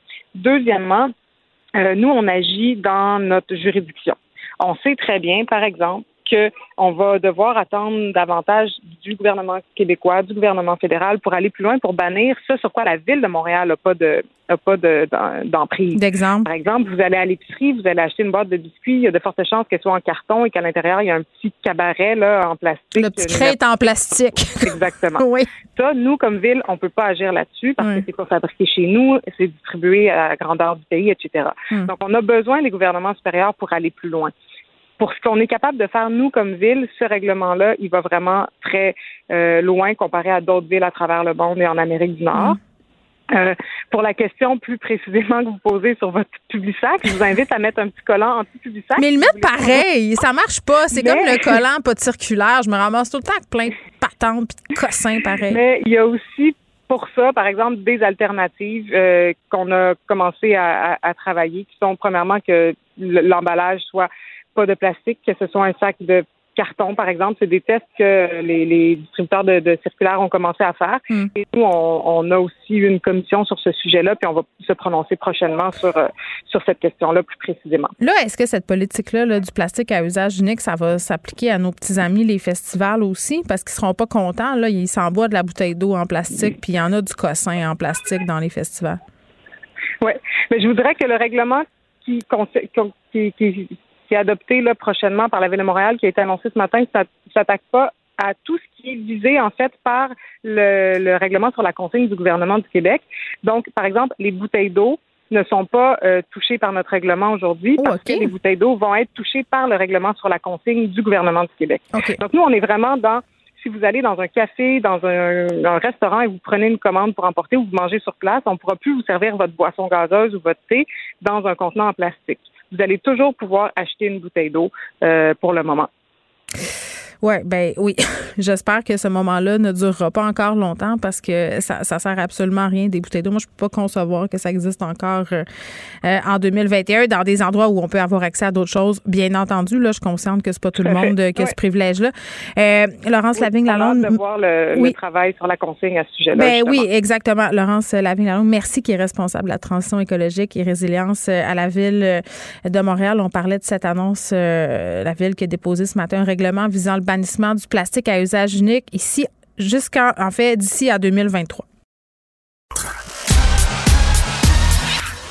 Geneviève Peterson. Elle est aussi passionnée quand elle parle de religion que de littérature. Elle saisit tous les enjeux et en parle ouvertement. Vous écoutez Geneviève Peterson. Cube Radio. Les rencontres de l'heure. Elsie Lefebvre et Marc-André Leclerc. La rencontre, Lefebvre, Leclerc. On est avec Elsie Lefebvre et Marc-André euh, Leclerc pour notre rencontre quotidienne. Évidemment, aujourd'hui, on se parle de la vaccination obligatoire, grosse euh, annoncière de la part du gouvernement Legault. Moi, j'étais assez satisfaite de, voir qu'il allait consulter les oppositions, qu'il allait avoir une discussion en Chambre euh, la semaine prochaine. Est-ce que cette vaccination-là obligatoire pour le personnel de la santé pourrait s'étendre à d'autres sphères d'activité, par exemple garderie, école? Elsie? C'est un bon point que tu amènes, Geneviève, parce qu'effectivement, quand on regarde la gestion de la crise de François Legault depuis le début, on y va toujours par étapes. Donc, euh, tu sais, quand on a annoncé le passeport vaccinal, on l'a annoncé au début de l'été, mais pour l'appliquer plus tard. Mm-hmm. Donc, euh, la vaccination obligatoire là, des travailleurs de la santé, je pense que c'est un incontournable. À l'étape où on en est rendu, euh, on peut pas passer là à côté. D'autant plus que, tu sais, on regarde, tu sais, on durcit le ton un peu tout le monde. Tu sais, donc François, ben, Justin Trudeau en campagne électorale, bon, on voit là, tu sais, sa promesse qui fait quand même beaucoup de, de vagues. Mais on a vu aussi Ford en Ontario, là, tu sais, qui va expulser des membres de son caucus qui seraient pas euh, vaccinés. Donc, euh, la vaccination obligatoire des travailleurs de la santé clairement le gouvernement a sondé la population. je rappelle que 76% des Québécois seraient d'accord avec une vaccination obligatoire pour tout le monde. Donc, j'ai pas le chiffre pour euh, C'est surprenant. C'est surprenant effectivement, mais donc, mais la, la seule nuance que je ferais là-dessus, c'est que entre le dire, puis une fois que ça se fait, on dirait qu'on vit une petite émotion, là, tu sais, à savoir, hum, tu sais, les droits et libertés de tous et chacun. Oui, le couvre-feu, c'est un bon exemple de ça, non? Parce ben, qu'on voulait, on était comme, ben, il faut le faire, puis là, quand ça a été le cas, puis qu'on était rendu là, on se sentait un petit peu euh, contrôlé, mettons. Eh, ben effectivement, mais là la rentrée scolaire s'en vient. S'il faut là, que ça reparte puis qu'il y ait des mesures contraignantes, puis c'est pour ça d'ailleurs que le gouvernement a annoncé hier certaines mesures qui reviennent au cégep euh, dans les universités. Là ce matin euh, le, grand spectacle euh, pilote qui devait être annoncé, parce qu'à un moment donné là, les gens sont plus capables. Donc ceux là les récalcitrants qui croient pas en la science, mais les gens ont plus de patience pour ça, puis le gouvernement le sait. Donc c'est pour ça qu'ils vont de l'avant. J'ai hâte de voir la suite tout de même, mais oui c'est une bonne idée qu'on consulte aussi les oppositions. J'ai hâte de voir ben, d'ailleurs Éric Duhem qui va être un peu le seul dans son camp comment, tu sais, quel espace il va avoir à travers ça. Euh, bref, euh, c'est, c'est, c'est une grosse question. Mais je pense que c'est bien réussi pour le go là, hier. Marc-André? Non. Non, effectivement, je pense pour la santé, ça, je pense que tout le monde est. Je, pense que même là, on parlait de 76% pour obligatoire pour tout le monde, mais en santé, je pense que les gens, c'est un automatisme. Je veux dire, c'était infirmière, c'est un préposé aux bénéficiaires, c'est un contact. On a vu ce qui s'est passé dans les CHSLD. Euh, il y a des CHSLD qui ont des troisième vagues qui ont décollé, puis avec peu de gens vaccinés, c'est arrivé ici en Outaouais. Euh, mais euh, ici, tu touchais un point important sur euh, l'espèce d'étapisme de M. Legault. Moi, ce que j'ai hâte de voir, c'est un peu, et ça, je l'ai moins senti, c'est peut-être le bémol sur le point de presse d'hier, c'est c'est quoi le plan de match, c'est à court, moyen terme. C'est parce que là, on dirait que là, ils se sont un petit peu réveillés hier que le variant Delta existait. Pourtant, on a vu partout à travers la planète que ça s'en venait. On n'est pas le Québec, on n'est pas sur, pas sur une île, on est connecté euh, avec les, autres pays. Euh, là, ça fait qu'on est comme j'ai senti un peu hier que là, ça, semblait un peu une surprise. Fait qu'on est obligé d'en mettre le masque, tout ça dans les cégep universités. Oui, la vaccination. Euh, heureusement, on fait une, commission parlementaire. Monsieur Legault, hier, avait une grande définition par rapport à pourquoi on en fait une pour les vaccins puis non pas sur le passeport vaccinal. Je pense, je pense que sur le passeport vaccinal, il fait fausse route, là, parce que la sémantique de savoir, ben, tel sujet, commission, tel sujet, on n'en débat pas.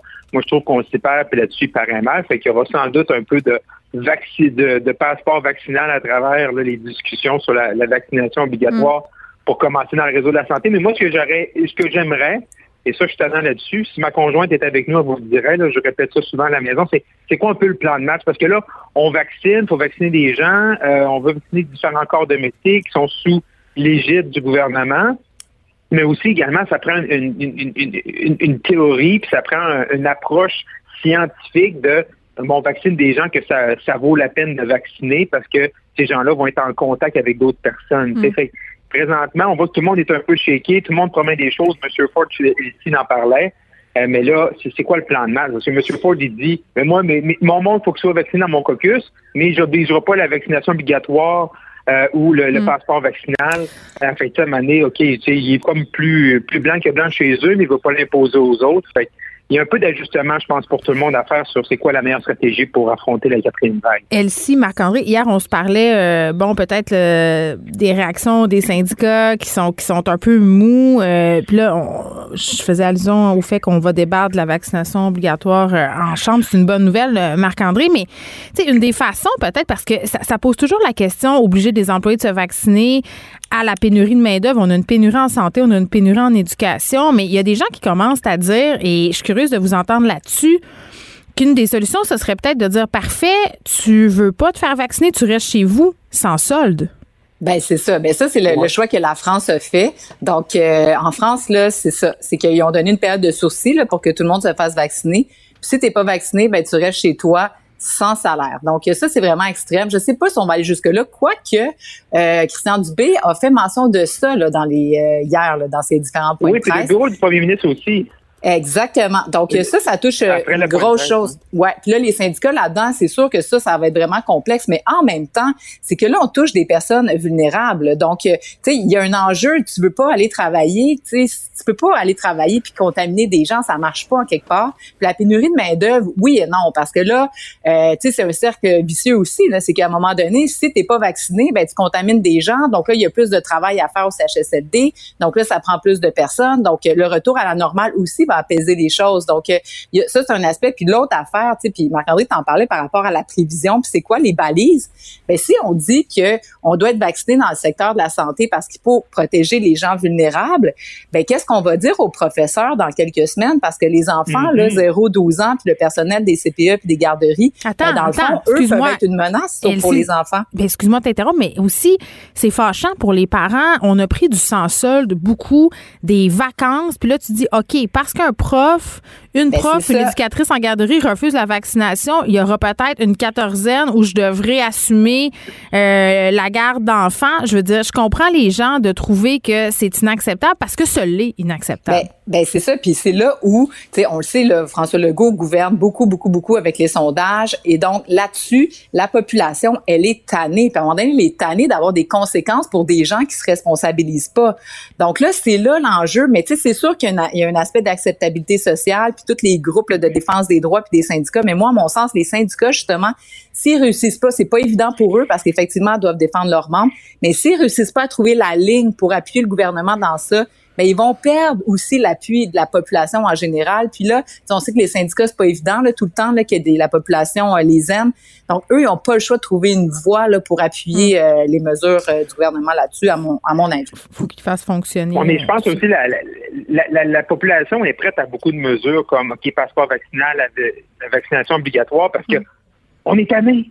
Fait qu'on est prêt à tout, là, présentement. Tu c'est pour ça que, tu sais, on n'aurait jamais pensé ça il y a quelques, quelques temps dans la pandémie, des gens, qui vont être d'accord avec un passeport pour rentrer, puis parce que les, gens sont tannés, tu sais. Quand ils ont déjà commencé à parler du passeport vaccinal, les gens ont dit, ah ben, go, euh, on le fait parce que moi, je suis vacciné, fait que les autres, tu sais, qui mangent, tu sais, qui, qui, qui s'arrangent de leurs problèmes parce que moi, je le suis, puis, puis moi, je veux me sortir de ça, puis moi, je veux, je veux pas être obligé de, de, de, de, de m'isoler encore 14 jours ben, parce que mes enfants vont en garderie ou à l'école. C'est ça qui, qui fait en sorte que les chiffres sont hauts parce qu'on est tanné, mais on l'a pas vécu non plus. Puis après, on verra. Après ça, c'est les Québécois avec le passeport vaccinal, ils sont contents comment ça se passe dans, dans le détail. Mais et puis dans la durée, parce que attendez là, parce que dans les discussions de la semaine prochaine avec les oppositions, le passeport vaccinal, oui, on est pour, mais pour combien de temps, puis dans quelle mesure on va le conserver, mm-hmm. ça, ça va être primordial euh, que ce soit discuté. Marc-André, tu voulais glisser un mot sur euh, les garderies. Erin O'Toole qui a dit que ça se pourrait pas sous son règne les garderies à 10 piastres. Ben effectivement, donc M. O'Toole a apporté une approche complètement différente que celle de M. Trudeau. On sait que dans le dernier budget fédéral, M. Trudeau euh, avait promis 30 milliards de dollars là, pour, d'un, pour en fait copier-coller ce que le Québec fait puis l'étendre dans la grandeur du pays, même, c'était, même si ça n'avait pas été une demande des, des premiers ministres provinciaux, donc qui imposait un peu le système québécois aux autres provinces, en lui in- injectant de l'argent, en demandant aux provinces d'injecter de l'argent, parce qu'on sait qu'en dehors du Québec, euh, ben, au Québec, il, y a, différentes formules, mais bon, les CPE, c'est une formule qu'on connaît bien. Également, il y, a, il milieu privé ou familial, mais à l'extérieur du Québec, c'est des coûts qui sont astronomiques. Fait que M. Euh, Trudeau a essayé d'aller vers ça et M. Auto, lui, arrive avec le fait d'annuler le 30 milliards, mais de redonner des crédits d'impôt aux familles, ce qui est plus dans la, lignée euh, philosophique des conservateurs. Et bien sûr, il y a la fabuleuse question de savoir si le Québec va recevoir 6 milliards, qu'est-ce qui va arriver. Ouais. Monsieur O'Toole euh, patine un peu, il n'y a pas de réponse euh, faite. Je pense que au niveau pratico-pratique, je pense qu'il va essayer de s'entendre avec le Québec, mais il peut pas trop le dire en campagne électorale. Mais euh, ça va être un, un débat qui va être euh, qui va être à suivre. Mais moi, bien personnellement, là, j'ai jamais trop compris pourquoi le fédéral se mêlait des garderies. Je pense qu'au Québec, comme nation, on a fait un choix, un choix qui, qui, qui- marche bien, les CPE. Moi, mes deux filles vont euh, dans un CPE, mais on a fait un choix comme Québécois. On se paye ce système-là. Moi, je pense que si les autres provinces le veulent, je pense pas que c'est au fédéral à se mêler de ça. C'est aux provinces Ouais, de prendre mais- les décisions, euh, Elsie? Ben oui, oui. mais en même temps, le fédéral décide d'investir le champ de compétences, c'est parce qu'il décide, admettons, la, la philosophie euh, conservatrice, c'est de- d'en renvoyer un chèque aux parents. Donc, il décide de s'ingérer dans le champ de compétences. Donc, euh, à, à partir du moment où il fait ça, l'idée de décider d'investir dans un programme plus substantiel, qui a fait ses preuves. Puis là, ben, tu sais, je trouve que la, la vision euh, conservatrice, ben, tu sais, c'est un peu de dire au Québec, ben non, excusez, tu sais, au Québec, il y a un consensus. Puis, tu sais, on l'a vu, là, quand le gouvernement Trudeau a annoncé le programme national des garderies, tout le monde, tu sais, qui a vanté le système des garderies. Ben, en fait, c'est même pas des garderies, tu sais, c'est des centres de la petite enfance où il y a un programme éducatif. Puis c'est ça toute la beauté de la chose au Québec. On a montré aussi les taux d'activité des femmes sur le marché de l'emploi. Euh, bref, tu sais, c'est un programme extraordinaire. Là, les conservateurs disent non, non, non. Ça, c'est pas bon. Ah, Vous êtes mieux de recevoir votre chèque. Moi, je trouve Non, que c'est une non, non, politique non, à courte vue, non. philosophiquement parlant, sur, euh, sur Non, non, non. Et si, je le bien-être des enfants. Je, pense- je pense pas que M. O'Toole dit que le système québécois est pas bon. Notre- notre Ben, système, je veux dire, euh, il va donner des chèques à tous les Québécois. Il va leur donner un 500 pièces par mois. C'est pas- structurant pour la société. Marc-André? Mais j'ai des, des amis à Toronto, là. Je veux dire, ce qu'ils veulent, là, c'est oui, peut-être d'avoir le, programme éducatif que mes filles ont au CPE, là, dans mon quartier. Mais ce qu'ils veulent, là, c'est surtout que ça aide de leur coûter, là, des 2000 milliers de dollars. Mais attendez, là, c'est ça l'idée. C'est une question de coût, tu sais. Ben, Je c'est ça, attendez, la euh, personne à Toronto, elle veut juste que ça coûte moins cher, là. Parce que oui, mais il y a la personne à Toronto qui a les moyens de payer, mais aussi plein de monde qui n'ont pas l'argent pour fonder ça au jour le jour. Tu sais, moi, je me rappelle d'une époque où mes enfants fréquentaient une garderie privée. Oui, j'avais le droit d'avoir un remboursement du gouvernement, euh, mais avant de l'avoir, ce remboursement-là, il fallait que je gère ces fonds-là, que je les garde, que je les envoie, et ça faisait vraiment une grosse entaille dans mon budget. Je, je comprends pas comment on peut penser que euh, certaines familles canadiennes puissent être capables d'assumer ces frais-là et de dire ben on va leur donner un remboursement puis c'est correct. Ce système-là universel-là, il fonctionne puis il fonctionne pour toutes les classes sociales. Exactement. Puis ça fait des réseaux qui sont justement à plusieurs vitesses où tu as des réseaux d'excellence, là, où ceux qui payent 2-3 000 par mois, eux autres peuvent avoir des garderies exceptionnelles. Puis Ouais, sinon, tu as tous les le autres. Puis tu as le gardiennage. Non, Mar- mais, Marc-André, mais non, mais l'idée, c'est de créer un programme national justement pour que tous les enfants aient les Mais mêmes non, mais chances parce qu'on le sait que la persévérance scolaire, ça se passe dans l'enfance. là, si vous parlez en même Ouais, temps, mais vous n'entendrez pas- Vas-y, Marc-André. Ah, mais c'est pas au fédéral. Moi, c'est ce qui me choque. C'est, puis c'est, moi, j'adore les débats. Mais Euh, oui. c'est- C'est pas, c'est pas au fédéral de s'occuper de ça. Nous, le Québec, on a pris une décision. On a payé. On sait qu'au Québec, on peut plus d'impôts, on peut plus de taxes, mais on a plus de services. C'est un choix qu'on a fait dans notre démocratie, puis on a fait des campagnes provinciales là-dessus. Si les gens à Toronto, ils en veulent des CPE, mais qui élisent du monde à Queen's Park, qui en proposent des CPE. Ouais, mais OK, c'est d'accord. C'est D'accord, mais à ce moment-là, C'est j'espère qu'il va permettre aux Oui, mais Marc-André, je- j'espère qu'il va permettre aux, aux- aux provinces d'aller chercher l'argent et pas saupoudrer de l'argent aux familles comme ça, plutôt que de permettre au gouvernement du Québec d'avoir une somme d'argent substantielle pour faire euh, terminer le réseau puis avoir un programme Ouais. structurant. Puis la même chose pour les autres des provinces. politiques. Moi, je suis allé de voir des partis politiques essayer de s'ingérer dans, dans les affaires des autres. M. Trudeau dit on va implanter ça à la grandeur du pays. des provinces qui n'en ont pas demandé, mais là, qui sont comme obligées de, de, faire de faire ça. Moi, je veux dire, à Vancouver, qui décident ce qu'ils veulent faire avec leur garderie, là, puis, mais qui, qui, qui, travaillent pour avoir des garderies qui leur coûtent pas cher, ben tant mieux que je vais les appuyer là-dedans. Mais c'est pas de prendre l'argent du ben, fédéral, ben, ouais. pas de la compétence. Ben, il prend de toute façon. il là, prend de toute façon. Il faut s'arrêter. Il faut s'arrêter, mais je dirais juste quand même. On, puis on va en reparler des garderies parce que moi, moi, aussi, ça vient me chercher vraiment dans mon profond là. Mais mais quand même, quand les garderies sont difficiles d'accès puis qu'il y a des garderies en système à deux trois vitesses, là, souvent, ce qui me préoccupe aussi, c'est que ce sont les femmes qui payent, qui restent à la maison. Donc pour l'accès des femmes au, au, marché du travail, c'est problématique. Pour vrai, je vous jure, on en reparle des garderies parce que euh, dans mon ventre, dans mon ventre là, j'avais des sensations de colère. Elsie Lefebvre, Marc-André Leclerc, toujours un plaisir. À demain. À demain. Bye Le, le, commentaire de Luc La Liberté, une vision américaine, pas comme les autres. Salut Luc.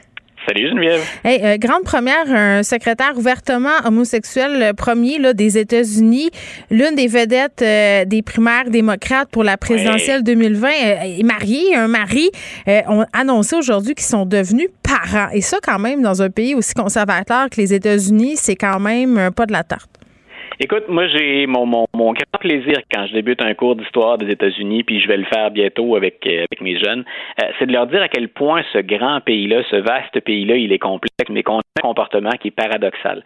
Selon les États ou selon les régions, puis on peut être euh, sur ces questions-là particulièrement ouvert euh, à ces, réalités-là, alors qu'ailleurs, l'homosexualité est considérée encore comme un péché. On peut s'imaginer donc que, euh, que des parents homosexuels aient des enfants, ça ne passe tout simplement pas. Donc c'est aussi varié. Puis il s'agit d'avoir voyagé un petit peu aux États-Unis ou beaucoup, et je me suis, j'ai pris plaisir à le faire régulièrement pendant des années. c'est intéressant d'écouter les Américains sur ces questions-là. Pete Buttigieg, moi, qu'on a appelé pendant très longtemps Mayor Pete, ça lui reste le titre, hein, même si euh, c'était le maire d'une petite ville de l'Indiana. Donc, ça lui reste, même si il est secrétaire au transport maintenant, euh, on l'appelle toujours comme ça, ou on le surnomme affectueusement, donc, le maire Pete ou Mayor Pete. Euh, moi, je me suis intéressé à son cas parce qu'il était déjà particulier bien avant d'évoquer ce dont tu viens de parler. le gars part d'un petit bled de, de, de l'Indiana. C'est pas une si petite ville, mais à l'échelle des États-Unis, si on pense se lancer dans une carrière politique, une campagne présidentielle encore plus, euh, disons qu'il part d'un endroit qui est très, très discret. Puis le gars a déjà un parcours qui est assez spectaculaire. Euh, il a servi comme vétéran, c'est quelqu'un qui a fait les grandes écoles, les grandes universités. Euh, il a eu des emplois très, très, très payants. Il aurait pu se contenter de devenir immensément riche. le gars décide de mettre ce, ce profit, ce talent, donc il met ça au profit de ses concitoyens au profit de la politique. Il se fait élire dans une ville qui, c'est vrai, peut être un peu plus progressiste, mais dans un État très conservateur, l'Indiana. Mhm. Euh, il n'a jamais caché à personne son, homosexualité. Euh, il l'a mis très tôt, comme on le fait habituellement, son conjoint sur la scène avec lui. Puis, bien sûr, il devient, après avoir marqué les primaires, ça tu l'as très bien souligné, il est resté dans la course beaucoup plus longtemps que ce à quoi je m'attendais, considérant qu'il partait littéralement de nulle part, et il marque l'histoire. Euh, les autres, c'est resté euh, caché ou très discret. Lui ayant euh, officiellement caché son homosexualité, devient donc le premier secrétaire ouvertement. Et ce que les gens ont suivi un peu, mais bien sûr, il y a tellement d'autres sujets à couvrir, mais moi, tu l'as bien dit, dans un pays qui, est aussi complexe, faut prendre le temps de le souligner. Euh, moi, je continue à suivre sur les réseaux sociaux un petit peu parce qu'ils étaient en démarche pour adopter. Donc, Chastin, son conjoint et lui euh, n'ont jamais fait de cachette. Ils voulaient être des parents et pour eux, ça passait par l'adoption. Et ils ont été déçus à de nombreuses reprises. Ils en étaient rendus à préparer la, chambre du bébé, ils en étaient rendus à établir une liste de prénoms et euh, ben, finalement, là, ça a porté fruit. La seule petite chose qui reste pour les médias qui s'intéressent plus patinage de tout ça, euh, c'est qu'on ne sait pas comment cet enfant-là leur est parvenu. Est-ce que c'est vraiment par le biais de, l'adoption? Ben écoute, on verra. J'imagine qu'éventuellement, ils vont fournir plus de, plus de détails. Il faut le noter, donc, dans un pays qui peut être à la fois très progressiste, très avant-gardiste et très conservateur, du moins mon point de vue, euh, c'est une véritable première et ce sera intéressant de voir quelles vont être les autres réactions. Bon, euh, depuis quelques mois, j'ai même reçu une plainte au Conseil de presse. J'avais fait une chronique euh, qui s'appelait Dieu ne vous guérira pas, ne vous sauvera pas de la COVID. Je me rappelle plus du titre exact.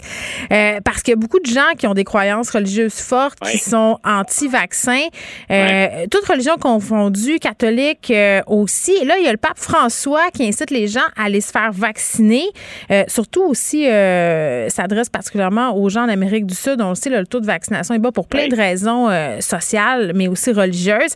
Est-ce que ça va avoir une influence sur le taux de vaccination euh, dans les États américains du Sud?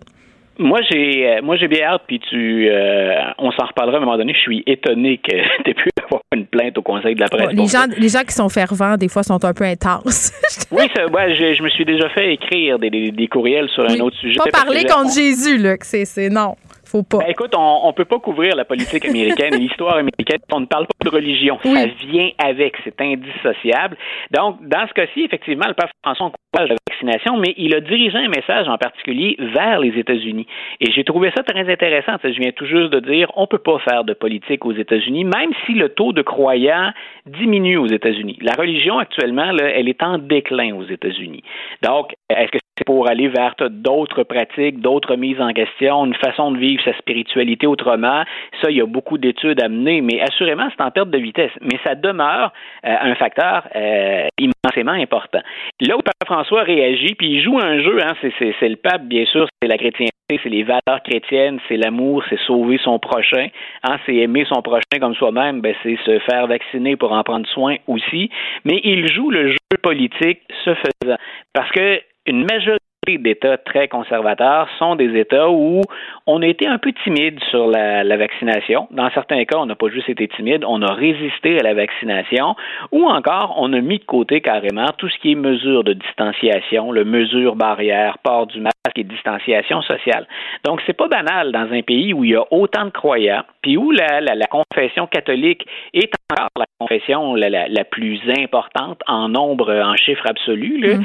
Donc, le pape François qui pour dire, quelque part, ben, aller à l'encontre des gouverneurs ou des élus très souvent républicains hein, qui, sont trop timides ou qui même réagissent puis interdisent hein, qu'on impose le port du masque dans les écoles, allez vous faire vacciner. Hein, c'est la, meilleure façon de d'aimer son prochain et d'appliquer les valeurs de la religion, c'est d'aller se faire vacciner. Donc, j'ai trouvé, et, c'est pas la première fois, et je suis pas un croyant, là, je le dis, mm. euh, c'est pas la première fois que le pape François m'impressionne. Euh, peut-être qu'il arrive tard dans l'histoire de l'Église catholique, peut-être trop tard, le pape François, mais euh, il semble être celui qui, dans les dernières années, puis si on a des auditeurs qui sont croyants, écrivez-moi, il semble être celui dont l'interprétation du message, l'interprétation de la Bible est le plus près de ce qu'on avait comme sens à l'origine du propos ou des, des, des, paroles de Dieu ou des paroles de Jésus. Mais là, attends, euh, c'est un pape vraiment plus libéral que son prédécesseur qui était quand ben même euh, le gardien de la doctrine. Là. Euh, pape François, quand même, qui a levé l'interdit ou plutôt la confidentialité sur les dossiers d'agression sexuelle. mais d'un autre côté, l'Église qui continue à se positionner contre la contraception, contre le mariage gay. Donc, il faut faire quand même attention. mais c'est vrai qu'il y, y, a un changement de paradigme. C'est un pape qu'on appelle un peu de transition aussi. Là. Je pense que l'Église est en train de transitionner puis se cherche des adeptes aussi. Il doit adapter son message marketing euh, au, goût du jour parce que le Vatican, c'est une entreprise, hein, qu'on le veuille ou pas. C'est ça qui se passe. Ben, ben, j'aime bien que, tu, j'aime bien que tu, utilises le terme entreprise. Regardez, observez aussi, parce qu'on peut le faire sans être croyant. Tout ça nous, nous, concerne, tout ça risque d'avoir une incidence ou des retombées, ne serait-ce que parce qu'on vit aussi avec des croyants qu'on mm-hmm. respecte. Euh, on réagit à Rome face au message du pape en général. Là, on parle de vaccination, euh, mais c'est le, pape qui a contribué à la mise en vente de riches propriétés, qui a dit quelque part, hein, c'est pas français, on va downgrader un peu. On est habitué à un niveau de luxe, de riches appartements qui sont, qui sont à proprement parler des musées. Est-ce qu'un cardinal a besoin de ça? Euh, il revient au, au message d'origine, qui est un message beaucoup plus de, de, de, pureté et de modestie. Euh, le pape a osé se mêler également des problèmes de la, de la, Banque du Vatican ou du financement. Et là là. ouais, puis attends, il a trouvé chaussure à son pied. Ben oui, tu as, oui, raison, il a trouvé chaussure à son pied. Puis, tu sais, tu me parlais des, des, euh, des qu'on revient peut-être à l'essence même du christianisme. Bon, je suis plus ou moins d'accord, mais quand même, je vais faire du pouce là-dessus. Oui. Quand on dit euh, que dans les valeurs euh, chrétiennes et catholiques, euh, il y a être conscient de son prochain, donner à son prochain qu'on est plus chanceux que son prochain. Puis, un des trucs qu'on fait très mal en Occident, c'est de penser aux autres et de pas penser à soi. Puis là, je fais un parallèle avec les vaccins. Là, beaucoup de personnes disent que la troisième dose, c'est un luxe, un luxe dont Ouais. les pays occidentaux pourraient se passer profit des 5,5 milliards euh, de personnes Ouais. qui sont pas encore vaccinées, qui n'ont pas accès aux mêmes privilèges que nous.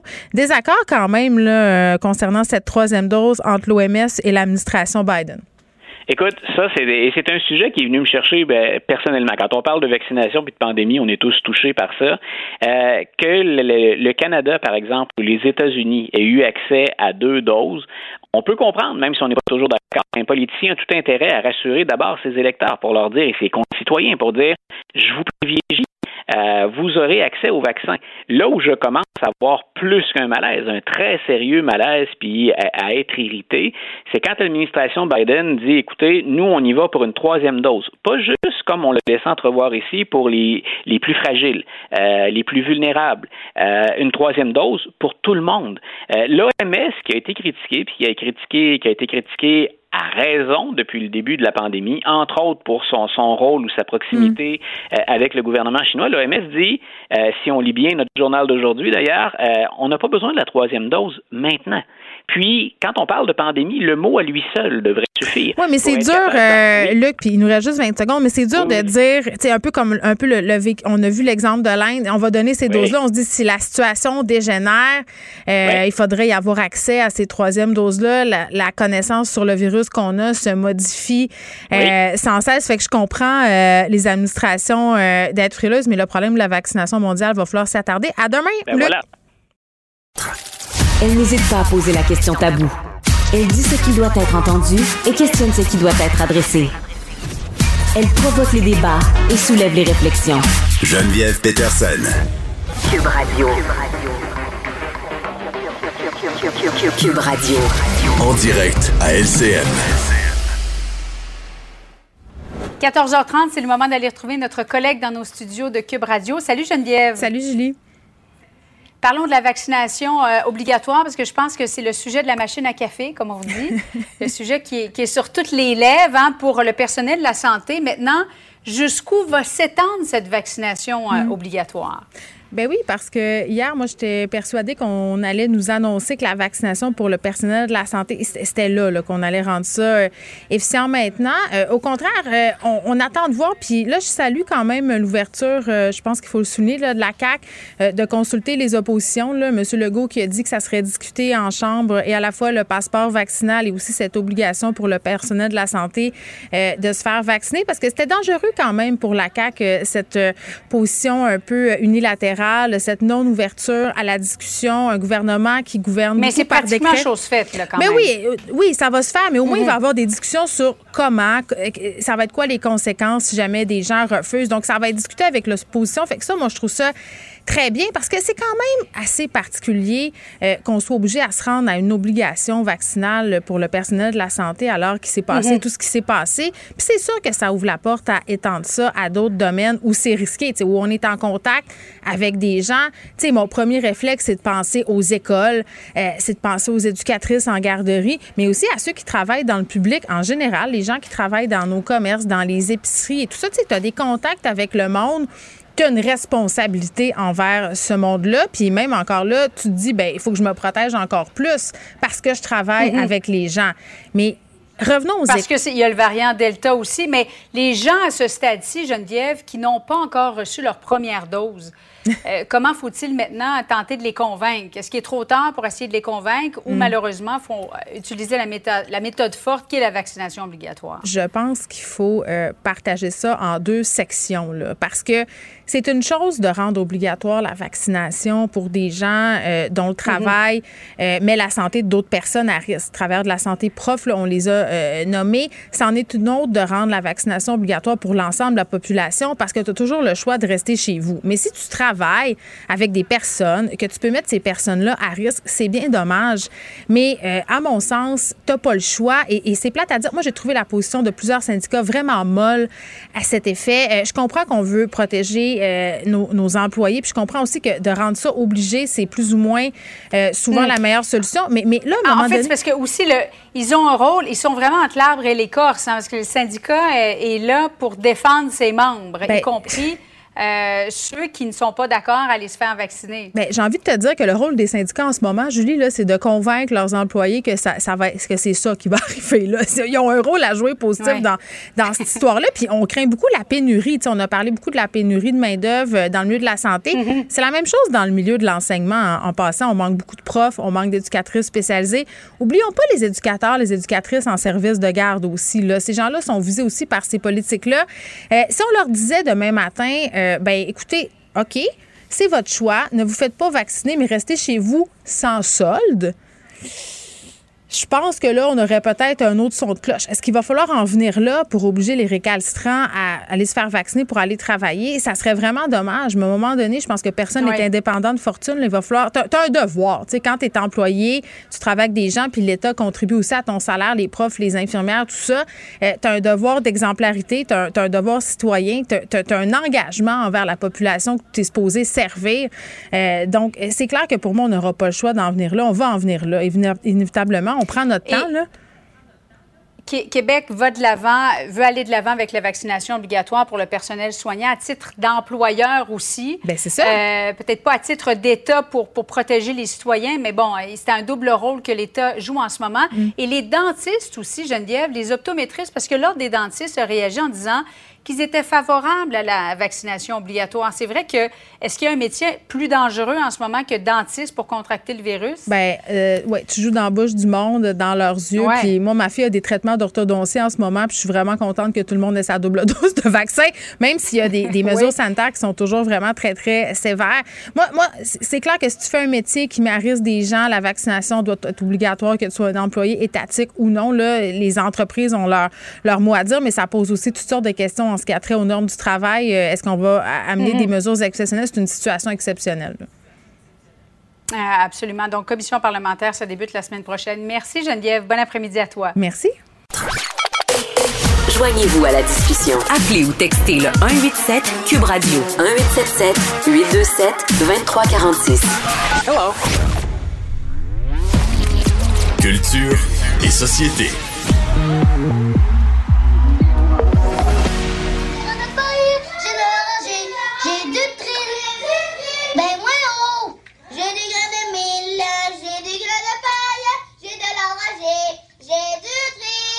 C'est pas ton goût? Anaïs Gertin-Lacroix est là. Anaïs, salut. C'est un extrait de Bac et Bottine. Hey, cette chanson-là, Geneviève, j'ai tellement essayé de la chanter dans Bac et Bottine, Fanny ou euh, évidemment euh, Maë Paiement Ouais. dans le bain. Ça te dit rien, ça, avec son ami? Ben C'est une oui. fenêtre qui sépare les deux dans le bain. Puis là, les deux chantent cette pièce-là, puis les parents ont envie de s'arracher les cheveux. Ça a vraiment été euh, une scène marquante de, de, de Bac et Bottine. Oui, ben, Comment- moi, j'ai- j'aimais beaucoup euh, les contes pour tous. Donc, quand j'ai appris le décès euh, de Rock Demers hier soir, pour vrai, euh, c'est rare que ça me chamboule le décès des personnalités, mais on dit toujours ça quand c'est pas des personnalités qui ont marqué notre génération. Là, j'avoue que j'étais touchée parce que j'ai. Écoute, moi, là, la grenouille et la baleine, je me suis construite la petite maison. Tu sais, Fanny Lausier était dans une petite maison, elle calait sa Mhm. baleine. Moi, j'avais ça dans ma cour. J'avais dit à mes parents que je voulais aller à Tadoussac voir des baleines. La guerre des tucs. Tu sais, puis c'était vraiment le fun, le cinéma qu'ils faisaient pour les enfants parce qu'ils nous prenaient pas pour des épais. Ils nous prenaient pas pour des épais. Ce que tu viens de dire, c'est tellement vrai, Geneviève, parce que ce matin, j'en ai parlé avec Benoît. Puis moi, tu vois, mes deux films euh, vraiment euh, fétiches de Rock de mer, c'était Tirelire, Combine et compagnie Ah, et La vu. championne. OK, ce film-là, puis dans Tirelire, Combine et compagnie, il y a ce qu'on appelle Dépannage éclair. Donc, c'est entre entre Vincent Bolduc, Pierre-Luc Briand. Ah Les trois sont dans la jeune dizaine. Oui, oui. Et ils se partent une compagnie là, pour laver Je l'ai vu, fenêtres, finalement. des Oui, oui. pelouses. Bon, puis c'est ce que tu viens de me dire là, par rapport à la grenouille et la baleine. Moi, c'était ça. Je voulais partir ma compagnie avec ma sœur. Ça nous donnait envie de se dépasser. La- le, le film La Championne, j'ai commencé à faire de la danse, à faire du patinage artistique. Là, je la regardais. Euh, Corinna Tanasset, championne de gymnastique. C'était ça, Rock de Mers aussi. Là, c'est vraiment des films qui nous donnaient envie de, de, de, de se dépasser. On nous prenait pas non plus, comme tu dis, pour des... Tu sais, on infantilisait pas les enfants. Là, ils étaient traités Ben, au même piédestal qu'un adulte. Je trouve que c'est très lisse maintenant, les choses qu'on fait euh, pour les enfants. C'est très. Il y a des bonnes affaires, là. Je veux pas mettre euh, toutes les productions pour enfants dans le même panier, mais parfois, j'ai l'impression que c'est un peu gnagna, c'est-à-dire que la part d'ombre de la vie, euh, les choses, euh, justement, où c'est pas euh, ni noir ou blanc, la subversivité, le, le fait que les enfants, c'est méchant aussi, parce que dans la guerre des tucs, là. Hey, c'est méchant, là. Oui, les enfants, c'est des vrais enfants. Tu sais, Il n'y a, pas plus méchant qu'un enfant en troisième année qui veut pas que tu sois dans sa gang. Tu sais, Il y en a pas. Puis maintenant, on dirait que tout ça est aplani au, au nom de la rectitude, puis le fait que tout le monde doit bien s'entendre. Puis c'est le fun, les belles valeurs, mais la vie, c'est pas ça. Puis j'aimais ça, les films de Rock de Verse, parce que ça nous montrait la vie, la vraie vie. Ça nous montrait la vraie vie. Puis dans la championne, c'était ça, Geneviève. On a déjà parlé, exemple, toi et moi, de troubles alimentaires Oui. ensemble. OK? Mais dans la championne, elle veut devenir une, une gymnaste de haut niveau. Il y a une scène en particulier. Moi, j'étais jeune. Je pense que j'ai six ans, puis ça m'avait marqué. C'est Mm. son anniversaire. Il y a un gâteau de fête. Et on lui donne ses, min- mince, sa part de gâteau comme une feuille de papier parce qu'elle ne doit pas prendre de poids pour Ah. sa compétition. Mais ça, c'est une réalité. Tu comprends? Ça a été une réalité des, des sportifs, mais on Oui. mettait ça de l'avant. Donc, ce n'était pas juste là, être extraordinaire, c'est une grande gymnaste, mais on voit pas le travail fait derrière. Tu sais, il y avait ce côté-là, comme tu dis, la guerre des tucs aussi. Écoute, ces enfants-là jouaient dans le bois pendant des heures. Je pense que les parents dans le film savaient même pas le château fort se trouvait où. Il y a un chien Les parents, ils pendant- n'existaient pas vraiment dans ces films-là.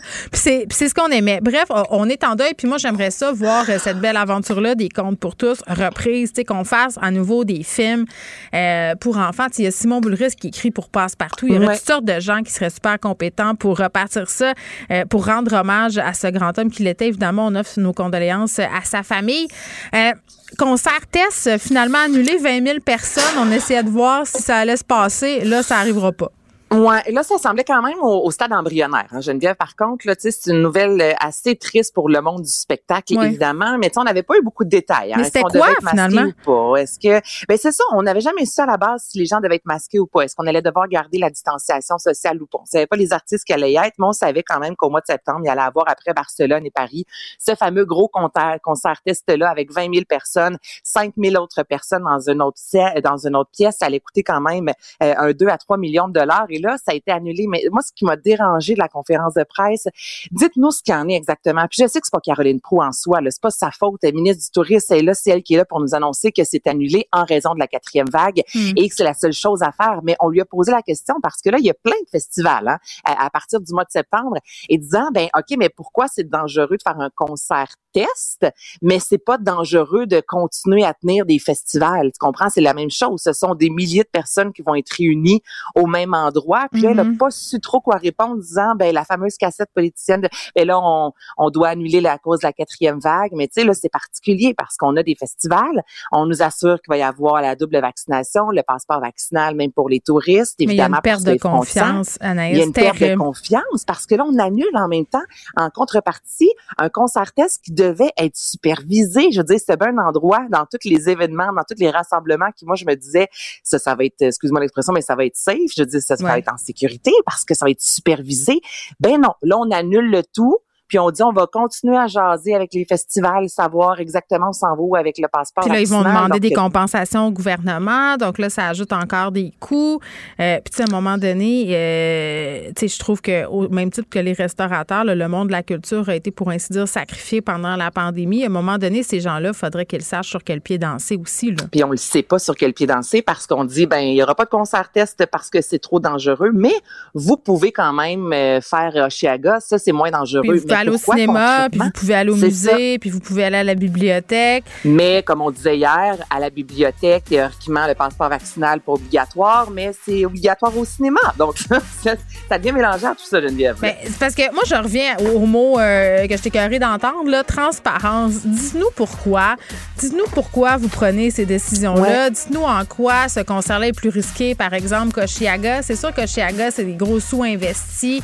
Euh, c'est l'île Sainte-Hélène, c'est tout ça. Est-ce qu'il y a des lobbies un peu plus puissants que d'autres? Ça, c'est moi qui pose la question. Mais, mais quand même, je comprends le milieu de la culture d'être un peu circonspect puis de se dire aujourd'hui, ben nous, on peut plus, on sait plus où se garrocher. Puis des gens aussi euh, qui ont envie de se rediriger vers d'autres métiers. Anaïs Gertin-Lacroix, merci. On se reparle euh, demain. Merci à Luc Fortin, Frédéric Mockel, Sébastien Laperrière à la mise en onde. Merci à vous, les auditeurs. On se retrouve demain à 13h. Je vous laisse avec Mario Dumont. Cube Radio.